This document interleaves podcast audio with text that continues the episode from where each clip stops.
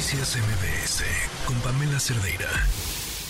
Hemos estado viendo y reportando a lo largo de las últimas semanas los conflictos de las y los trabajadores de salud, pero entenderlo a fondo ya es un asunto distinto. Le agradezco mucho a Frida Alvarado Orozco, es enfermera del Hospital Pediátrico en San Juan de Aragón. ¿Cómo estás, Frida? Gracias por acompañarnos. Bien, muchas gracias a ustedes por sus atenciones. Eh, aquí estamos, dígame. A ver, ¿cuáles, ¿cuáles son los reclamos? ¿Qué está pasando el personal de salud? Ah, bueno, ahorita la situación es de que ya empezó la, la transición a INS Bienestar. Aquí la situación es que eh, realmente nos sentimos eh, muy violentados ya, eh, muy tristes porque la el trato que ahorita el gobierno, la cuarta D, nos está dando para hacer esta transición, pues no es la adecuada, ¿no?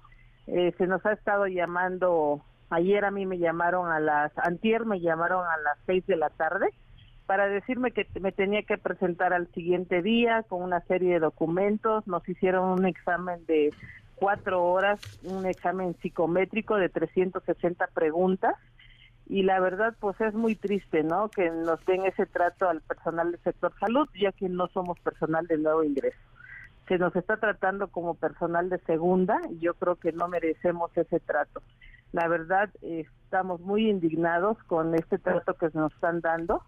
Y pues ayer fue un proceso muy largo de cuatro horas, bueno, más de más de cuatro horas. Hubieron compañeros que salieron a la una y media de la mañana en la sala Yolín Yoliski en la entrega y la y la presentación de los exámenes, ¿no? Entonces nos están tratando como si fuéramos personal de nuevo ingreso. Ese examen lo hicimos ya hace mucho tiempo cuando nosotros ingresamos a la secretaría. Nos pidieron exactamente lo mismo, nos hicieron exámenes psicométricos, todo lo que ahorita le estoy comentando, eso ya lo habíamos pasado, ¿no?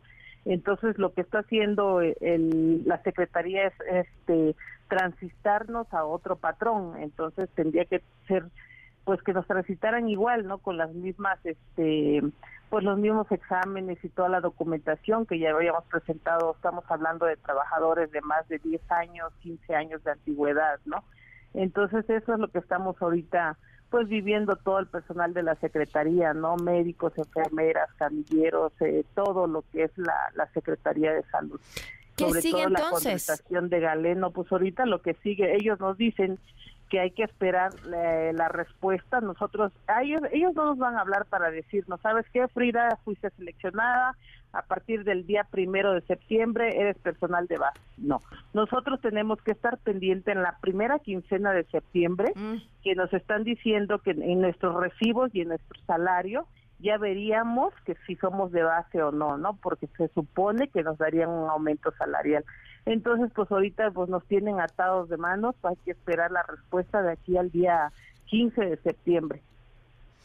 Híjole, ¿y van a hacer más protestas? ¿Van a hacer...? Sí, el movimiento continúa. Nosotros somos un movimiento galeno, salud independiente. Nosotros no nos respalda ningún sindicato, es un movimiento único y es un movimiento que pues vamos a salir en pie de lucha, ¿no? Porque no se vale la verdad el trato que nos están dando y pues ahorita hay que esperar, hay que esperar hasta el 15 de septiembre.